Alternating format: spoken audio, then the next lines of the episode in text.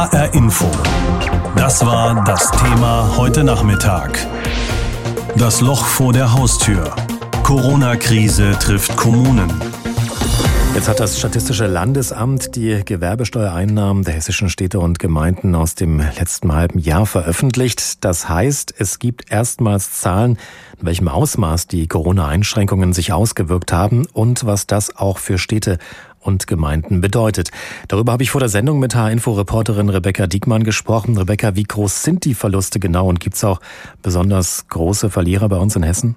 Hessenweit sind die Gewerbesteuereinnahmen im letzten Halbjahr ein Viertel weniger gewesen als im gleichen Zeitraum 2019. Statt 2,8 Milliarden Euro sind es nur 2,2 Milliarden Euro gewesen.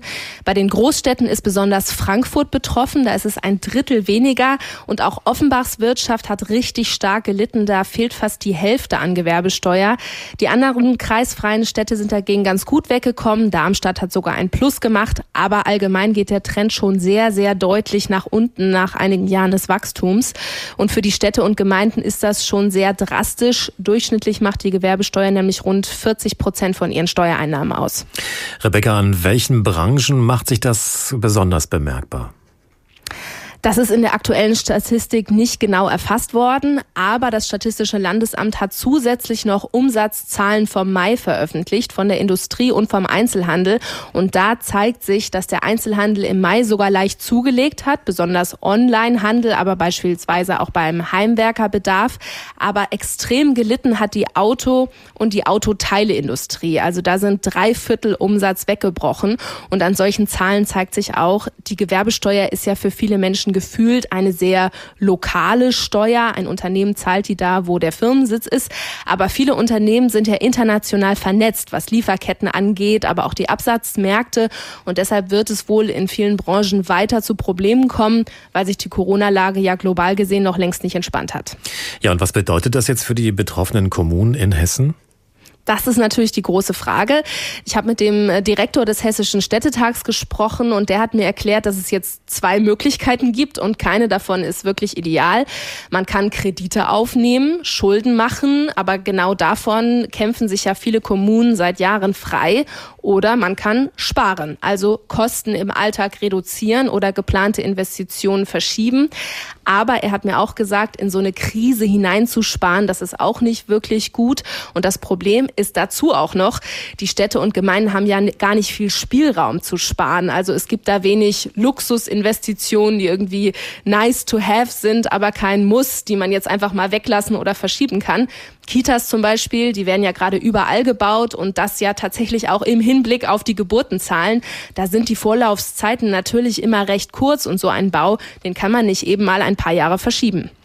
Das, was du da eben gesagt hast, wie werden wir das hier in Hessen merken? Das wird von Kommune zu Kommune sehr, sehr unterschiedlich sein. Manche haben ja Rücklagen, anderen ging es vorher auch schon nicht gut. Ich habe zum Beispiel äh, mit dem Finanzbereichsleiter von der Stadt Herborn gesprochen. Da gibt's relativ viele kleine Unternehmen, die da sitzen und die werden diesen äh, Einbruch schon sehr deutlich spüren. Also die Stadt hatte mit 18 Millionen Euro Gewerbesteuer für dieses Jahr eigentlich gerechnet vor Corona. Jetzt werden es wohl nur noch 13 Millionen sein. Das heißt, man wird da in nächster Zeit schon einige Dinge runterfahren müssen. Er hat mir gesagt, man wird sich von Gebäuden trennen, die man nicht mehr unbedingt braucht und man will allgemein auf erhalten statt investieren stellen. Zum Beispiel was Straßen angeht und ganz ähnliches habe ich auch aus Grünberg bei Gießen gehört. Da sollte dieses Jahr zum Beispiel ein Bürgerhaus saniert werden. Da sollte es eine neue Toilette geben. Man wollte neue Stühle und neue Tische kaufen. Und das liegt jetzt erstmal auf Eis. Weil die Städte ja auch sagen, wir werden ja auch noch andere Verluste haben. Ne? Durch die ganze Kurzarbeit. Da wird auch die Einkommenssteuer weniger werden. Die Kommunen hoffen jetzt natürlich sehr, dass sie mit diesen Verlusten nicht alleine bleiben und dass bald Hilfsgelder kommen und dass die dann auch zielgerichtet zielgerichtet verteilt werden und nicht mit dem Gießkannenprinzip über ganz Hessen ausgegossen werden. In diesem Jahr wird das durch die Corona-Auswirkung anders sein. In einer ersten Umfrage des Hessischen Städte- und Gemeindebundes schätzen die Kommunen, dass sie rund ein Drittel weniger in die Kassen bekommen. Das wirkt sich natürlich direkt auf die Haushalte aus. Anne-Kathrin Hochstratt erzählt an zwei hessischen Beispielstädten, was das bedeutet. Besonders fröhlich gestimmt sind die Stadtkämmerer in diesen Tagen wohl eher nicht. Die so schön vorgeplanten und beschlossenen Haushalte sind hinfällig. Den Städten fehlen die Einnahmen. besonders in der Gewerbesteuer. Das ist bitter, besonders für Hanau. Der Haushalt der Stadt war nach Jahren der Entschuldung zuletzt im Plus.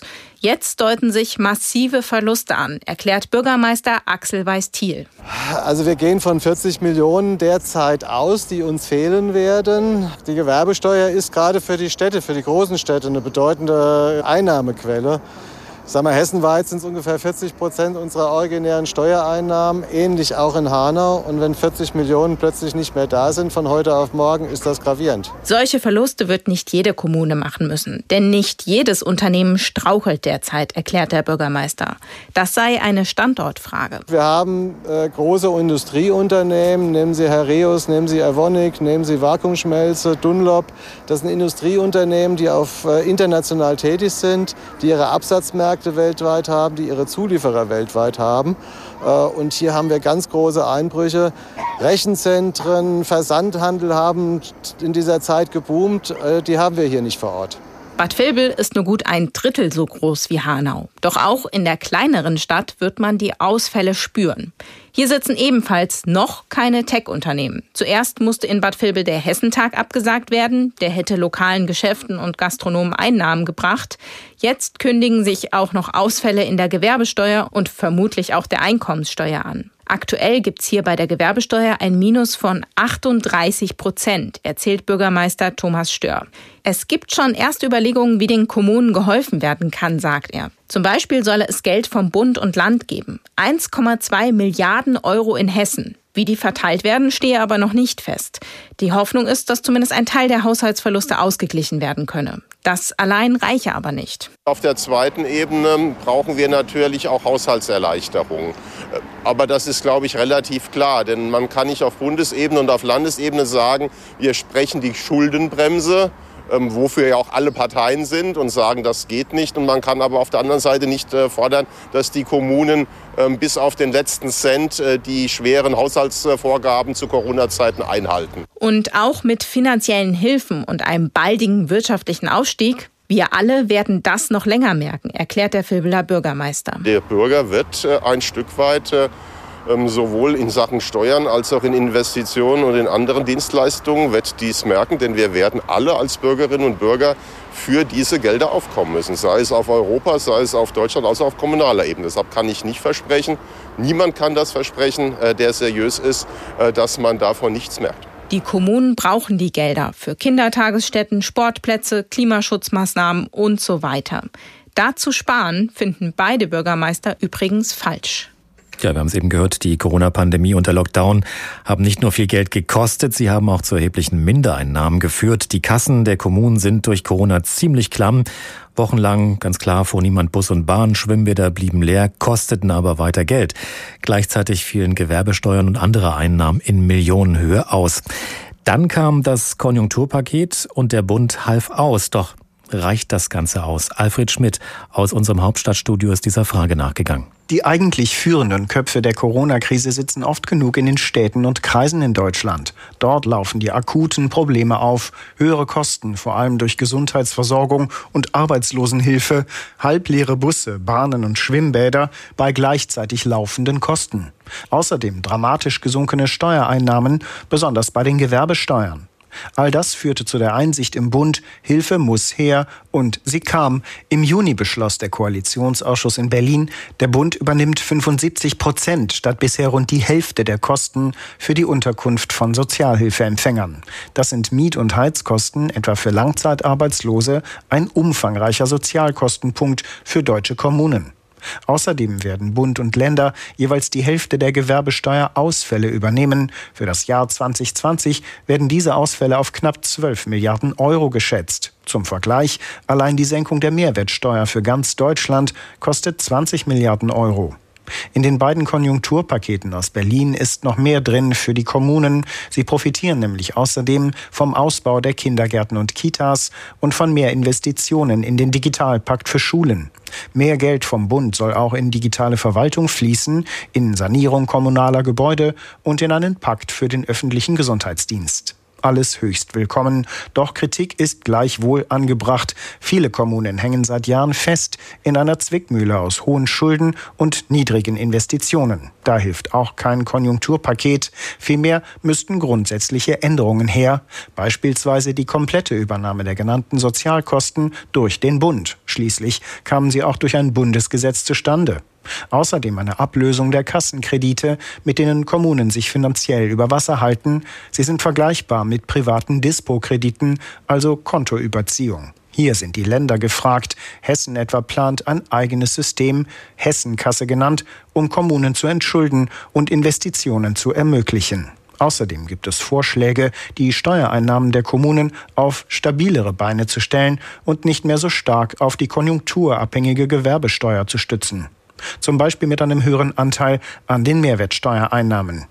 Politisch gesehen wäre es ohnehin gut, wenn die Kommunen nicht in die Rolle derjenigen gedrängt würden, die beim Bund bitten und betteln müssen, sondern sie sollten sich auf garantierte Einnahmen verlassen können. Nur dann kann Krisenmanagement erfolgreich sein.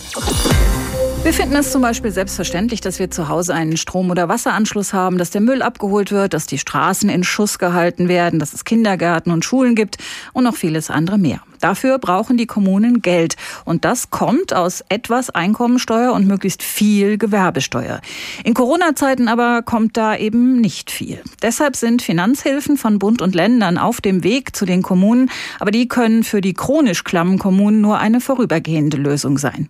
Michael Schäfer ist Professor für Kommunalwirtschaft in Eberswalde. Ich habe ihn gefragt, der Bundesfinanzminister wollte ja die Kommunen gleichzeitig mit den Corona-Hilfen entschulden, was ihm der der Koalitionspartner nicht erlaubt hat. Wäre das nicht eigentlich genau der richtige Zeitpunkt gewesen, nach dem Motto, wenn wir einmal dran sind, dann machen wir es gleich richtig mit dem Entschulden? Ja, ich halte von solchen Lösungen überhaupt nichts, weder im Kontext mit Corona noch auch generell. Warum? Weil der Grund eigentlich liegt auf der Hand.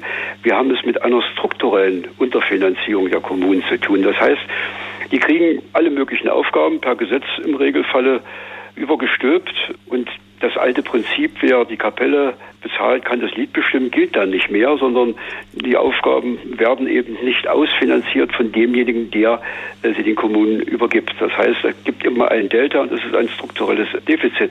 Und wenn Sie das beseitigen mit 50 Milliarden oder mit 40, wie das der Bundesfinanzminister vorhat, dann lösen sie ja das Problem nicht. Dann sind die irgendwann, sind die auch wieder alle und sie haben das Grundproblem. Ich habe Aufgaben, die nicht auskömmlich finanziert sind, immer noch. Und deshalb halte ich davon gar nichts. Das ist der typische Aktionismus, den wir gerade gegenwärtig auch im Kontext mit Corona erleben in Berlin wie in Brüssel. Was wäre denn Ihr Lösungsvorschlag? Es ist relativ einfach. Ich muss, und davor drückt sich Bund und äh, natürlich auch die Länder, die unmittelbar zuständig sind seit vielen Jahren, wenn ich eine Aufgabe ins Gesetz schreibe, bleibt mal beim Beispiel Kinder, das hat uns ja in Corona-Zeiten sehr beschäftigt, beschäftigt uns immer noch, dann muss ich natürlich dann auch definieren, wie ist denn die Aufgabe zu erfüllen? Welche Standards gibt es? Wie viele Kindergärtnerinnen pro Kopf und so weiter und so fort? Wenn ich das definiert habe, dann steht am Ende der Definition auch ein Preis, Kosten. Und dann muss die Kommune sicher sein, dass genau dieses Geld auch in ihr Töpfchen fließt. Und das passiert eben nicht, weil man das alles ein bisschen im Nebel lässt. Wenn Sie gestatten, würde ich es mal am Beispiel festmachen, weil uns das bei Corona sehr beschäftigt hat. Ich, gerade in Ihrer Nähe in Wiesbaden erscheint demnächst ein neues Buch von mir und Ludger Redmann über kommunale Daseinsvorsorge, auch unter diesen Krisenbedingungen. Und da haben wir eben festgestellt, wir reden seit 20 Jahren darüber, dass Breitbandversorgung zur Daseinsvorsorge gehört. Als ich davon angefangen habe zu reden, bin ich bei einer Anhörung im Brandenburger Landtag ausgelacht worden. Inzwischen haben das alle akzeptiert. Aber es ist nichts passiert. Und jetzt, als die Schulen äh, dicht gemacht haben, hat natürlich bei Ihnen in Frankfurt es funktioniert, digital Unterricht zu machen, weil zumindest die Infrastruktur da war. In Nordhessen vermute ich oder weiß ich, ist die Infrastruktur längst nicht so gut wie in Frankfurt am Main. Da hat es nicht geklappt und hier, wo ich mich gerade aufhalte, in, in Uckermark natürlich auch nicht. Also auch hier, wir haben Grundsätze definiert, aber nicht die Standards. Würde nicht zu einer Lösung auch gehören, dass die Kommunen eine andere politische Durchsetzungskraft hätten? Also wenn man jetzt zum Beispiel, um auch mal ein Beispiel zu machen, vor der Haustür einen Unfall hat, in ein Loch fällt, weil der Bürgersteig kaputt ist, dann kommt keine Hilfe aus Berlin. Also müssten die Bürgermeisterinnen und Bürgermeister mehr Macht haben? Das ist eine ganz kluge Frage und ich kann die auch ganz konkret beantworten. Wir haben nördlich von Deutschland im skandinavischen Raum genau dieses Prinzip. Alles, was in der Kommune vor Ort entschieden werden kann, das wird auch dort entschieden und dafür bekommen die Kommunen von der Zentrale in Kopenhagen oder Stockholm ihre Finanzmittel. In Deutschland ist das Prinzip bekannt. Man weiß auch, dass es funktioniert. Man weiß auch, dass es den Bürgern vor Ort auch viel mehr Spaß macht, etwas gestalten zu können. Und zwar mit dem Blick auf die konkreten Realitäten. Ich glaube, wir sind immer noch sehr stark in diesem zentralistischen Denken verhaftet, was wir den Franzosen immer unterjubeln als Untugend. Bei uns passiert es am Ende genauso. Und dann kommt am Ende dieses Verhalten, wenn es mal richtig hakt, wie jetzt bei Corona, dann wird mit gönnerhafter Miene die Schatulle aufgemacht. Momentan sind wir da ganz groß mit dem Ausgeben von Milliarden, ja Billionen. Aber das Problem wird nicht gelöst. Und deshalb bin ich sehr dafür, dass wir die demokratische Selbstverwaltung nicht nur mit Blick auf äh, den Artikel 20 im Grundgesetz im Mund nehmen, sondern sagen, okay, dazu gehört, dass die Kommunen Handlungsspielräume haben und nicht zuletzt die Finanzen bekommen und dann vor Ort entscheiden, wo die am sinnvollsten eingesetzt werden können. Das ist längst überfällig.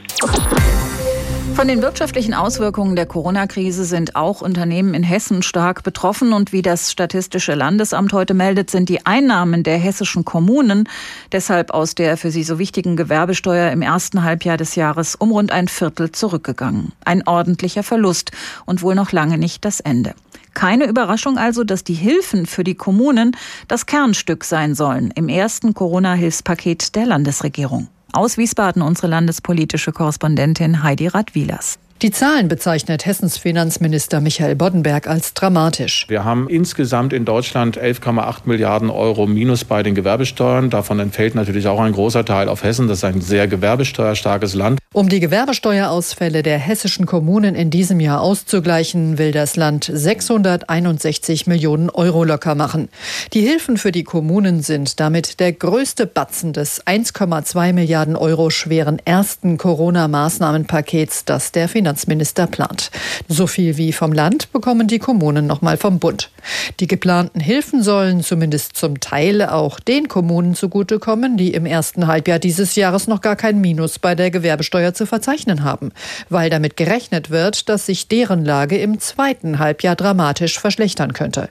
Michael Boddenberg. Wir kompensieren jetzt die Ausfälle im Jahr 2020. Ich gehe davon aus, dass in der Endabrechnung das auch ausreicht, was wir dort jetzt vorgesehen haben, gemeinsam mit dem Bund. Aber es bleiben natürlich die Folgejahre. Für die Folgejahre bis 2023 fallen laut Steuerschätzung beim Land Gewerbesteuern in Höhe von 6,5 Milliarden Euro weg. Bei den Kommunen fallen zusätzlich nochmal 3,5 Milliarden Euro weg. Deshalb sagt Michael Boddenberg, das, was wir jetzt gemacht haben, ist zunächst mal 2020. Ich sage als Land, wir haben in dem Sondervermögen, das wir im Hessischen Landtag beschlossen haben, mit insgesamt 12 Milliarden auch einen deutlich höheren Betrag als die 661 Millionen, die wir jetzt als Landesmittel hinzugeben, nämlich 2,5 Milliarden für die Kommunen vorgesehen. Klar scheint aber trotz der Hilfen schon jetzt. Alle, Bund, Länder und die Kommunen werden den Gürtel enger schnallen müssen. Den Kommunen ist doch, glaube ich, sehr bewusst, dass auch sie ihren Beitrag in den Haushalten der Kommunen beitragen müssen und leisten müssen, um das Minus zu kompensieren. Da ist Bund, Land und Kommunen gleichermaßen gefordert. Die SPD fordert weitere schnelle Hilfen für die Kommunen. Der Hessische Industrie- und Handelskammertag hat bereits davor gewarnt, dass die teils prekäre Lage die Kommunen zu Steuererhöhungen treiben könnte, was Wirtschaft und Gewerbe weiter abwürgen könnte. Insgesamt besteht das erste geplante Corona-Maßnahmenpaket des Landes aus 30 Maßnahmen, die sich auf 1,2 Milliarden Euro belaufen. Finanziert wird das Ganze auf Pump als Teil des sogenannten Corona-Sondervermögens des Landes. Das das erlaubt dem Land bis 2023 für Corona-Hilfen bis zu 12 Milliarden Euro Schulden zu machen. Das erste Paket soll kommende Woche vom Haushaltsausschuss des Hessischen Landtags abgenickt werden. Dort haben die Vertreter der schwarz-grünen Regierungsfraktionen die Mehrheit. Die Opposition hat indes angekündigt, jeden einzelnen Posten des ersten Corona-Pakets ganz genau unter die Lupe nehmen zu wollen. HR Info. Das Thema. Wer es hört, hat mehr zu sagen.